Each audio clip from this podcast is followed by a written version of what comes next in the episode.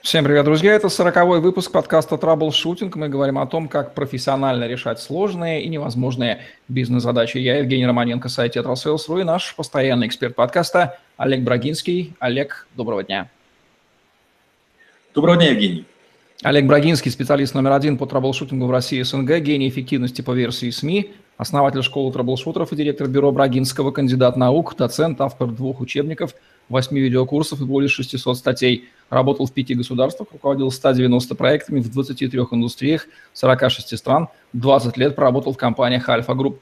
Один из наиболее просматриваемых людей планеты – сети деловых контактов LinkedIn.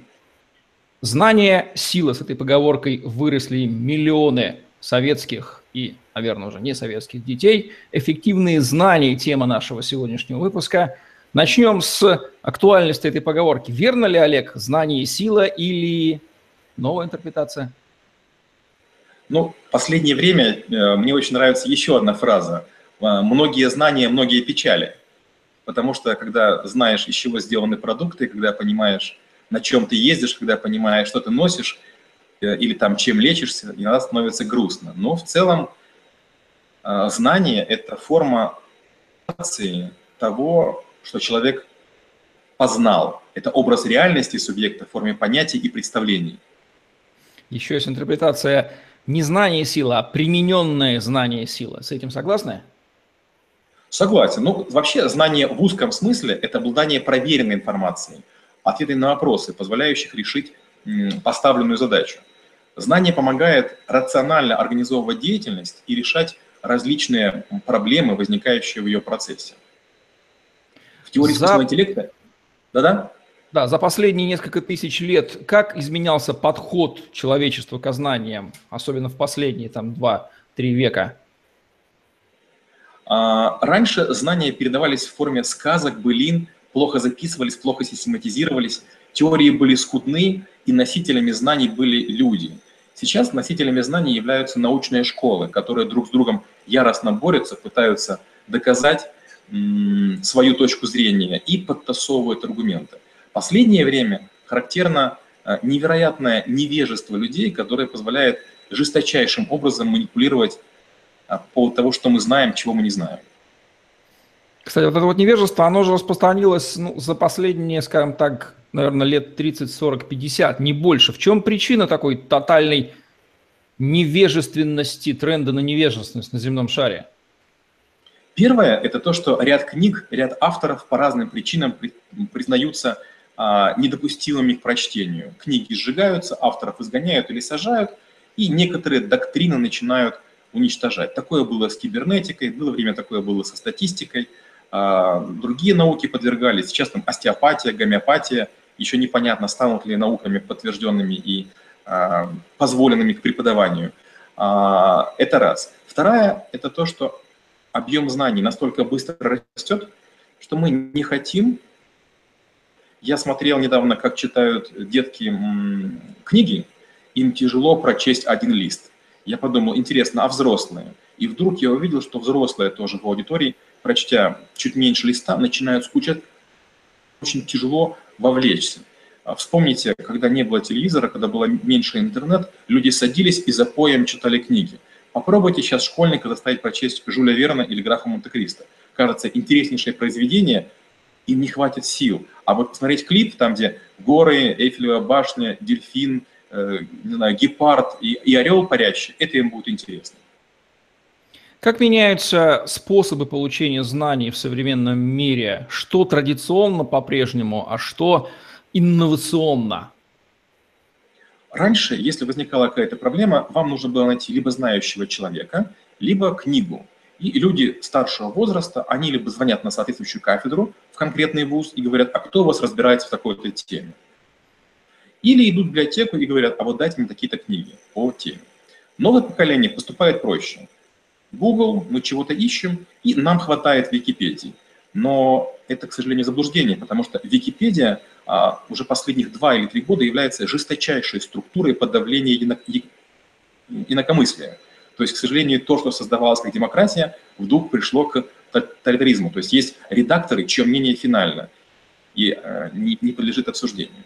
И еще одна интересная вещь. Многие, все больше, все больше и больше людей уходят от телевизора и средств массовой информации. Они говорят, все, что мне нужно, мне даст Facebook.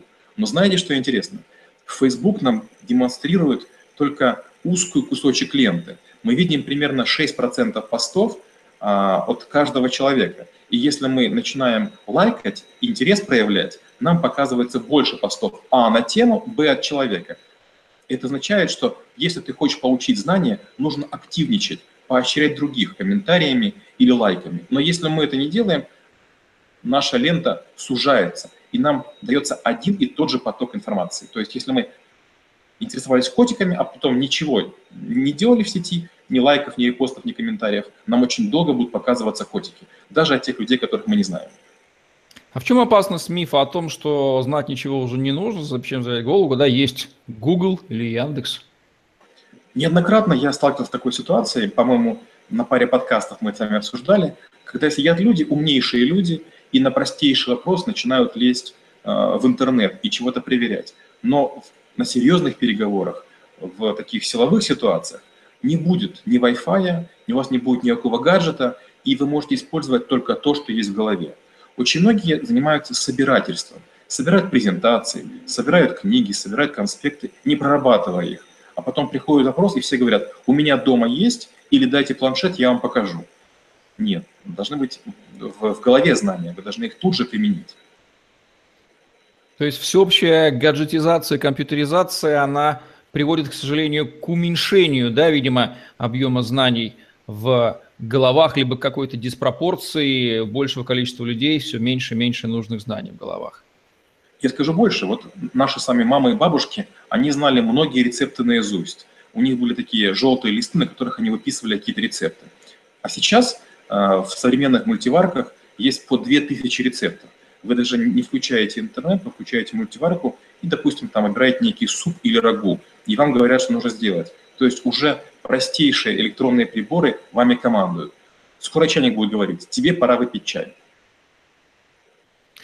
В чем разница между образованием, то, что называется education, и обучением, то, что называется тренинг? Ведь это тоже, это же альтернативные способы получения знаний, по большому счету.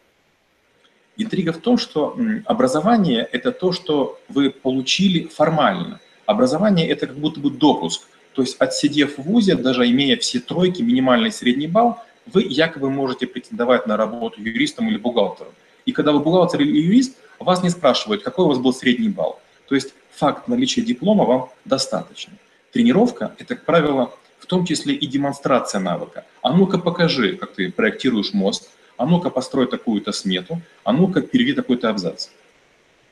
Кстати, вот этот мостик между знаниями и навыками, он же очень важен. Не всегда далеко знание, как что-то сделать, превращается в навык это делать, особенно в неосознаваемый, делаемый на автоматизме. Конечно, я вам приведу простой пример. Была некая ситуация, и я сдавал э, экзамен на риску дайвер. Это было на Канарах, был небольшой шторм, было холодно, было там еще ряд условий. И вот я вроде бы знал всю теорию, я много, много раз ныряю, мне нужен был определенный сертификат. И вот мы ныряем, и на дне лежит парень, которого я должен спасти. Он выдохнул и лег на дно, а я должен его вытащить. Я начинаю вытаскивать и прям чувствую, как тяжело. Я боролся с течением, боролся с этим парнем, боялся, чтобы он там не задохнулся. А когда уже я вытащил на борт и там попытался сказать что-то инструктору, что ну я же мог утонуть и парня утопить, он мне говорит, конечно мог, ты забыл сделать одну простую вещь надуть его жилет. То есть ты на мускульной силе, на своем пустом жилете и на чужом пустом жилете пытался это сделать. Надул бы свой, надул бы его, все было бы проще. Я подумал, боже мой, действительно, вот разница между знать и, и, и навыком иметь. Опять же, есть люди, которые не прыгали с парашюта какое-то время, приходят и думают, я сейчас прыгну, а ты им говоришь, стоп, а вот есть такая-то штука, будь внимателен. Он, боже мой, спасибо, ты, ты меня спас. Как отделить истинные знания, полезные, от мифов, информационного шума, лжи, заблуждений, особенно актуально в наше время вопрос? У меня было время, когда я был э, такой вот правдолюб и пытался людей корректировать. Но я понял, что людям очень комфортно и удобно в таких мифах. А в последнее время, к счастью, выходит много книг, в которых э, опротестовываются с помощью экспериментов, графиков, формул многие мифы. Например, считается, что лучший бизнес – это масштабируемый бизнес. Я уже устал всем говорить. что Uber и Airbnb, они не масштабируемые, они экспоненциальные, так же, как и Google и Apple. Это компании, которые не производят больше продукта. Они иным образом строят бизнес. То же самое в маркетинге. Многие считают, что главное – это семь раз клиенту показать нечто, и он вас купит. Да нет, вы должны причину дать. Вы должны э, доверие заслужить. Вы должны быть в том месте, когда у клиента есть окно возможностей. Но чем меньше уровень образования, тем, как правило, люди более агрессивны и более самоуверенны. Поэтому, к сожалению, мифы – это неотъемлемая часть необразованной части наших коллег окружения. Иногда иллюзия по поводу того, что мы что-то знаем, может сыграть злую шутку. На самом деле мы знать не будем, примем неправильное решение. Как эффективно предохраниться от этой ситуации, вовремя распознать, что мы чего-то не знаем, и не лезть туда, где э, мы не знаем брода во избежание катастрофы? Декарт еще говорил, что источником ошибки является та цифра, в которой мы наименьше всего сомневаемся. У меня несколько раз в жизни была совершенно жутчайшая ситуация. В школе в одном из кабинетов – висела некая фраза, приписанная некому великому человеку. И я много раз в жизни очень смело ей пользовался, а сам думал, какая у меня великолепная память, там длинная цитата. И вдруг какой-то раз я напал на человека, наткнулся, который сказал, это сказал другой человек. Я тут же проверил в, в Гугле, и оказалось, что я не прав. И вот сейчас крайне часто, или когда я пишу статьи, или когда я пишу лекции, я перепроверяю, и я ужасаюсь тому, насколько я невежественный я ставлю неправильное уравнение, я ставлю ударение, я ставлю не, значение неправильно в слове. Даже сегодня вот у меня было интервью, оказывается, слово «вымученный», рожденный в муках, я использую неправильно, я об этом не знал.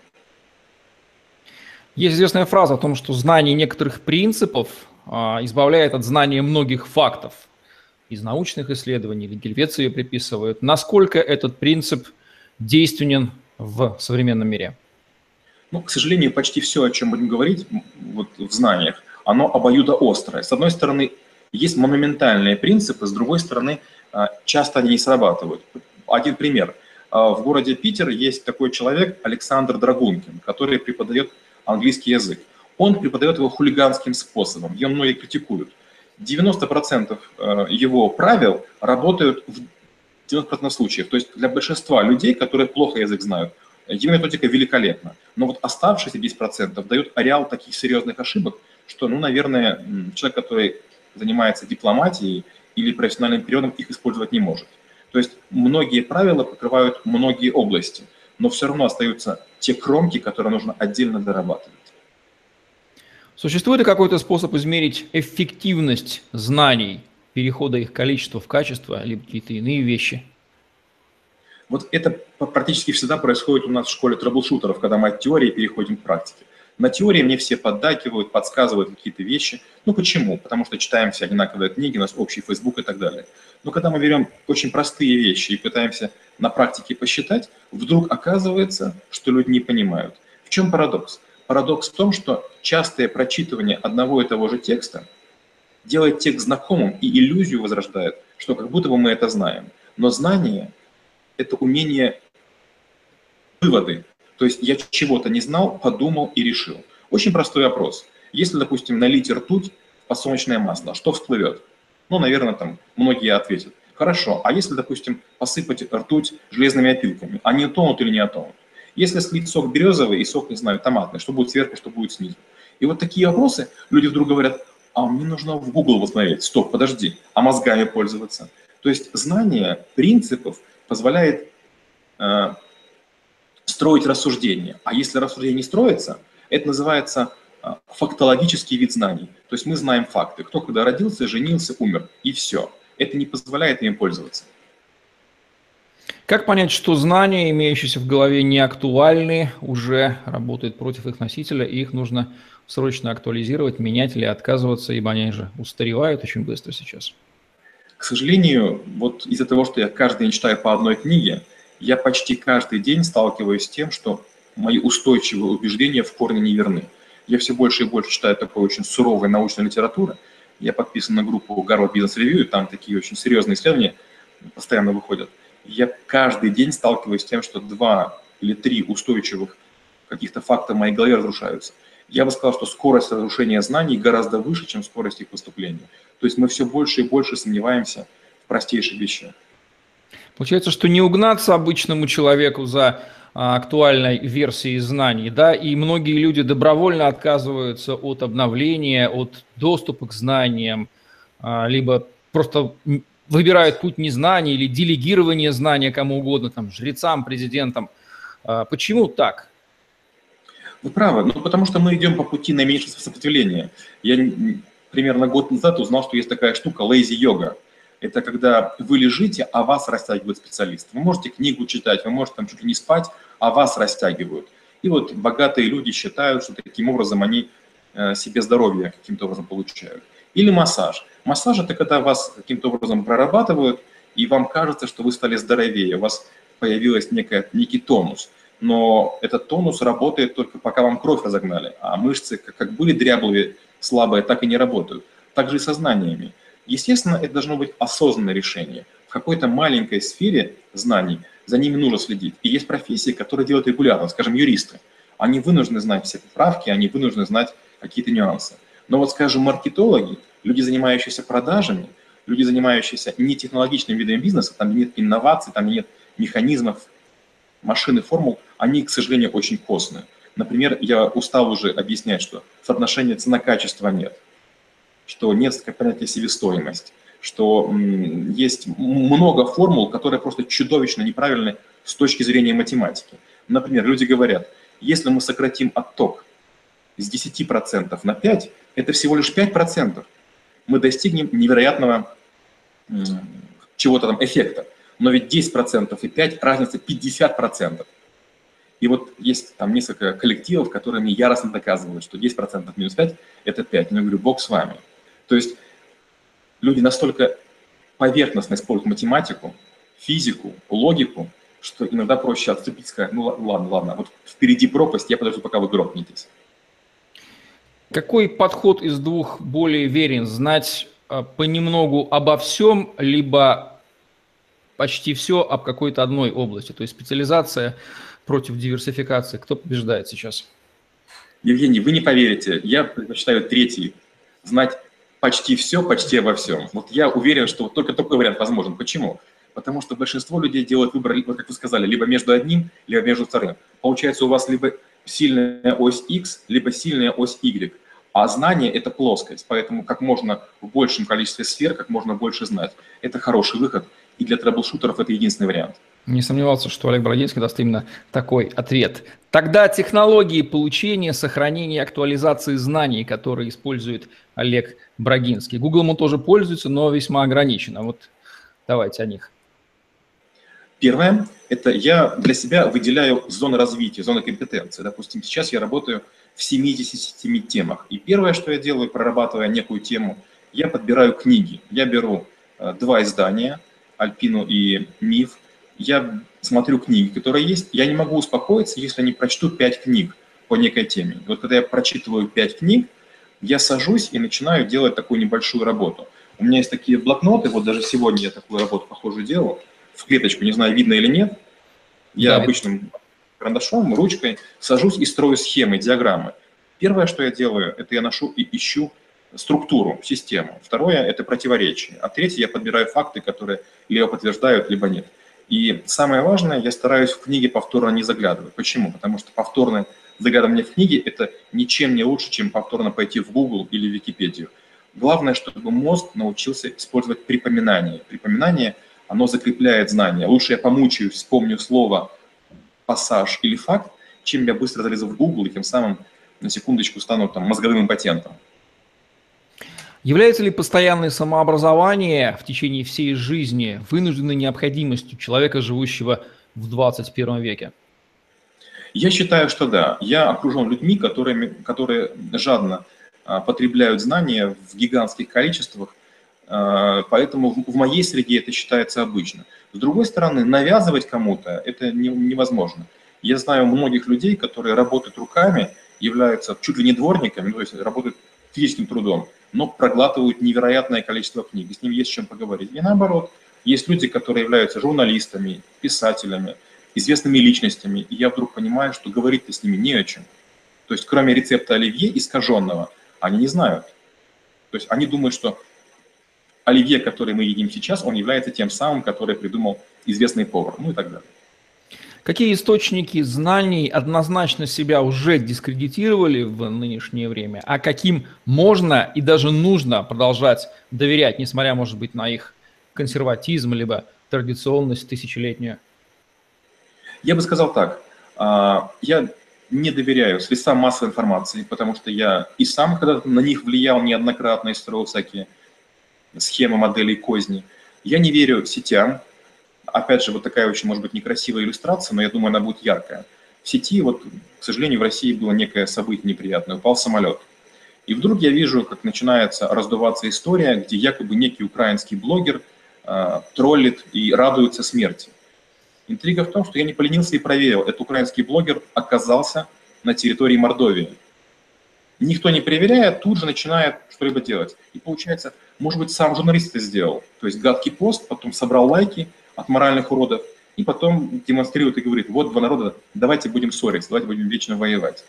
А, очень здорово, когда вы имеете доступ к каким-то группам с миллионами, с миллионами умных людей. Я в 18 группах состою в LinkedIn, а, группы миллионники. И там ничего написать просто так невозможно. Вам обязательно спросят, а откуда ты это узнал?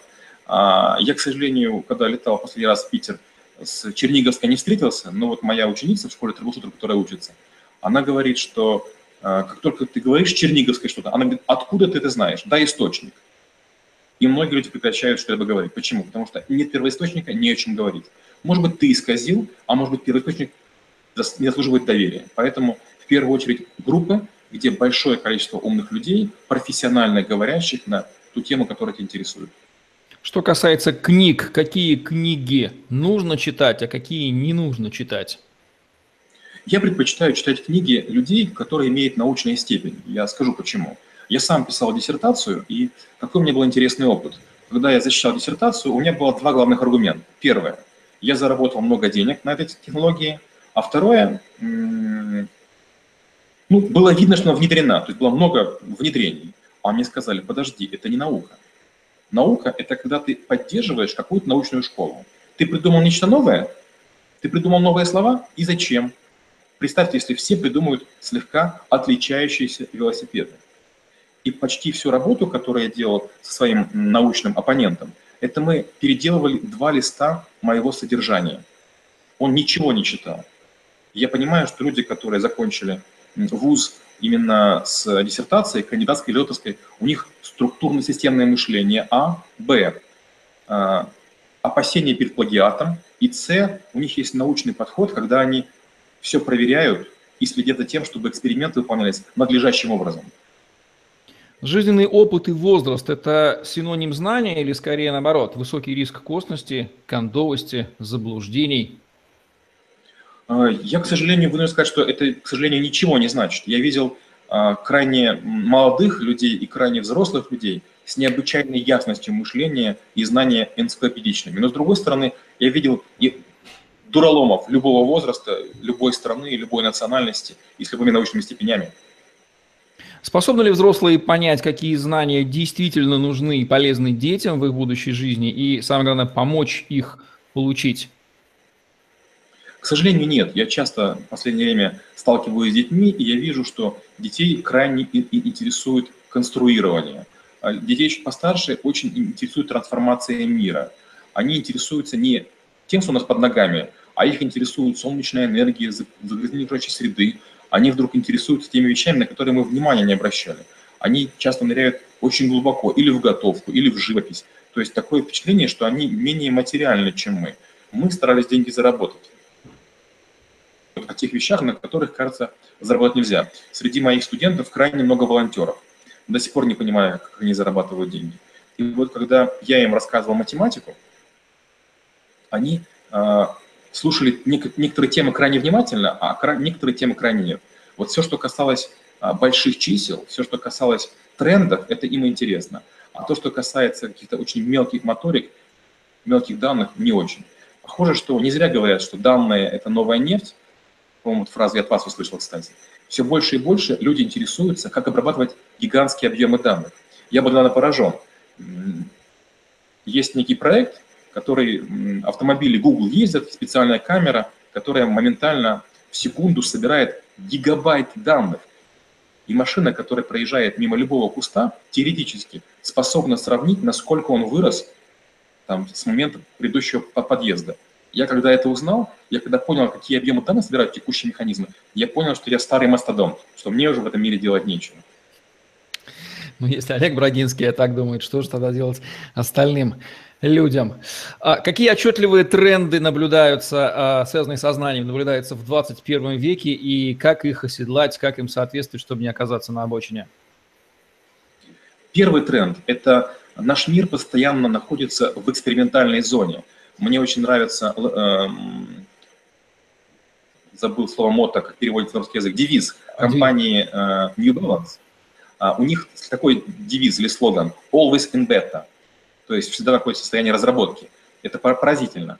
Uh, раньше, еще лет 10 назад, все время была проблема собрать данные и провести эксперимент. А сейчас данных невероятное количество. Бери, используй данных стало гораздо больше, чем наши способности их обработать. И тренд состоит на переиспользовании данных, на том, что мы думаем о том, как все построить. Это первый тренд. Второй тренд. Оказалось очень необычным то, что скорость обработки данных необычайно растет. Скажем, мы тратим на 1% переработки информации год, а остальные 99 тоже за год. Почему? Постоянно растет суммарная вычислительная мощность. И третий тренд. Существует невероятно большая группа людей, вот я в одной этой группе состою, там где 55 тысяч человек. Мы занимаемся разработкой некоторых алгоритмов а, с точки зрения предсказания и прогнозов. Я поражаюсь, то есть мы друг другу говорим, казалось бы, такие очень сокровенные, очень такие лайфхачные как бы вещи, которые надо бы скрывать. Но каждый, борясь за преимущество за позицию в этой группе пытается принести пользу, без денег, без ничего. Это очень необычайно. То есть мы боремся в знаниях за знания. Вот такие три тренда я бы сейчас сказал. То есть люди охотно делятся со знаниями друг с другом, да? Да, это очень необычно. Никаких соглашений о неразглашении, ты кто, ты откуда. Там у нас санкции между странами нет, нет. Наука есть наука, знания есть знания. Они вне политики, вне экономики, вне религии. Под финал три рекомендацию Олега Бородинского по повышению эффективности собственных знаний? Первое – это всегда сомневайтесь в том, что вы что-либо знаете. Вот в воскресенье я читал в школе трэблшутеров лекцию, и в какой-то момент у меня прямо какое-то появилось чутье, что я сейчас собираюсь сказать глупость. Я извинился, в смартфоне зашел, проверил, слава богу, да, я чуть не ляпнул глупость. То есть первое – все время сомневайтесь. Второе – никогда не думайте, что вы знаете все только вы так стали думать, ваш мозг информационно мертв. И третье, если вы кого-то или чего-то слышите, спрашивайте, откуда ты это узнал, покажи источник. Ну что же, вот такие вот правила работы со знаниями. Тема, конечно, важнейшая. Вопросы у меня далеко не закончились, но регламент подкаста, к сожалению, не позволяет задать все. Впрочем, возможно, в последующих выпусках где-нибудь мы их и к теме и привяжем. Спасибо, Олег. Будем завершать наш сегодняшний выпуск подкаста «Траблшутинг», где мы говорим о том, как профессионально решать сложные, невозможные бизнес-задачи. Олег Брагинский, Евгений Романенко был, были с вами. Лайк, комментарий, Tetrasales.ru, YouTube, Podster, хэштег Олег Брагинский, Tetrasales. Сегодня все. Всем отличного дня. Оставайтесь с нами. Эффективных, хороших вам, полезных знаний. Всем пока-пока. Спасибо и до встречи через неделю.